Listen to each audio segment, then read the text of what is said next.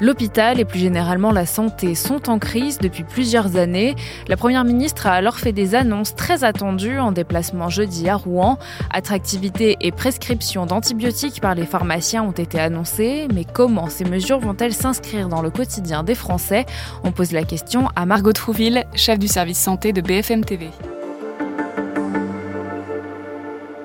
Fait, il s'agit d'antibiotiques euh, dans le cadre de deux pathologies euh, bien définies, l'infection urinaire, la cystite et l'angine. Il y a une condition évidente, c'est que le pharmacien devra réaliser un, test, un TROD, un test rapide d'orientation diagnostique, juste avant euh, pour savoir si c'est vraiment bien une infection bactérienne et non virale. Sinon, ça sert à rien les antibiotiques pour les virus. Et comment ça va se passer concrètement pour les patients?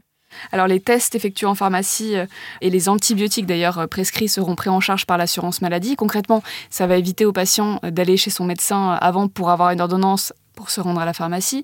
Ça fait une étape de moins et ça fait du temps aussi de consultation libérée euh, euh, pour les médecins. Le ministre de la Santé a quand même précisé un point important, c'est que le travail des pharmaciens se ferait sous la supervision d'un médecin. Ça veut dire que par exemple, le pharmacien devra poser un certain nombre de questions pour vérifier auprès de la patiente qu'il s'agit bien d'une simple cystite et que c'est pas plus grave, plus compliqué. Dans ce cas-là, il devra orienter vers un médecin. Pourquoi c'était pas comme ça avant? Alors jusqu'à présent, il fallait l'ordonnance d'un médecin. Ça s'inscrit dans une tendance euh, assez euh, vaste. On l'a vu aussi avec le Covid, euh, la faculté pour les pharmaciens de réaliser des tests, de vacciner. Ça s'appelle le partage ou la délégation de compétences et ça s'accentue de plus en plus. Depuis début août déjà, on voit que les pharmaciens aussi et les sages-femmes peuvent prescrire et administrer certains vaccins en plus de 11 ans et non plus seulement celui de la grippe et du tétanos. Et la Première ministre a aussi fait des annonces sur l'attractivité des métiers du soin. Il y a plusieurs mesures à retenir. Il y en a deux qui concernent euh, les personnels non médicaux, euh, ça veut dire les infirmiers, euh, les aides-soignants notamment, avec une augmentation de 25% de la rémunération la nuit par rapport au jour, ce qui pourrait, selon le gouvernement, représenter une augmentation de 300 euros bruts par mois pour un infirmier en milieu de carrière. Il y a également deux autres mesures euh, qui concernent cette fois les médecins. D'abord, la revalorisation de 50% des gardes de nuit, une mesure qui avait été prise en fait avant l'été dernier, en juillet 2022. Donc cette mesure est pérennisée. Et puis il y a aussi euh, les astreintes, dont la rémunération doit être alignée sur celle du privé. Ça, c'était une revendication des médecins.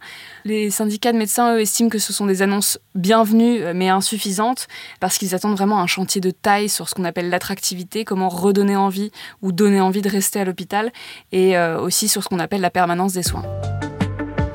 Merci d'avoir écouté ce nouvel épisode de la Question Info. Tous les jours, une nouvelle question, de nouvelles réponses. Vous pouvez retrouver ce podcast sur toutes les plateformes d'écoute, sur le site et l'application de BFM TV. N'hésitez pas à vous abonner pour ne rien manquer. À bientôt!